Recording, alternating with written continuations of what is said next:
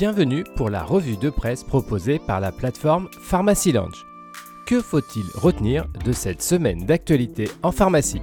À la une cette semaine du quotidien du pharmacien, une liste de médicaments critiques, l'Europe publie une première version. L'Union européenne vient en effet de publier, après concertation avec les différents États membres, une liste de 200 molécules essentielles. Ces dernières couvrent les aires thérapeutiques majoritaires et incluent également des vaccins et des principes actifs pour des maladies rares. Cette liste constitue le premier palier d'une stratégie européenne visant à lutter contre les pénuries et les défauts d'approvisionnement. D'autres mesures sont envisagées comme par exemple la constitution de stocks de sécurité ou encore la diversification des chaînes de production. L'Ordre des pharmaciens communique cette semaine sur la vaccination en ville. Dans le poste intitulé Activité vaccinale, les modalités de déclaration à l'ordre évoluent avec la plateforme HipHop, vous apprendrez que la déclaration via un formulaire en ligne est maintenant de l'histoire ancienne. En effet, pour déclarer votre activité de prescription et d'administration de vaccins, vous pouvez dorénavant réaliser cette démarche directement en ligne sur la plateforme HipHop.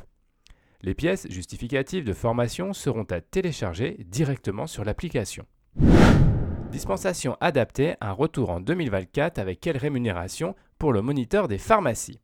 Le quotidien revient sur cette expérimentation débutée lors de la pandémie Covid et qui du coup n'a pas forcément donné les résultats attendus.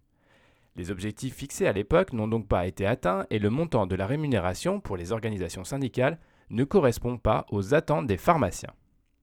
Néanmoins, l'assurance maladie avait quand même réalisé les paiements afin de ne pas casser la dynamique. Malgré ces résultats mitigés, le sujet reste d'actualité car potentiellement source d'économie pour notre système de santé. Les grossistes répartiteurs se dotent d'un suivi informatique de la disponibilité des médicaments, nous apprend cette semaine le site ticpharma.com. On y apprend que les professionnels de la répartition ont mis en place un observatoire mesurant les ruptures de certains médicaments en temps réel. Les données sont remontées des agences localisées dans toute la France et prennent en compte la présence d'au moins une boîte pour chaque spécialité critique.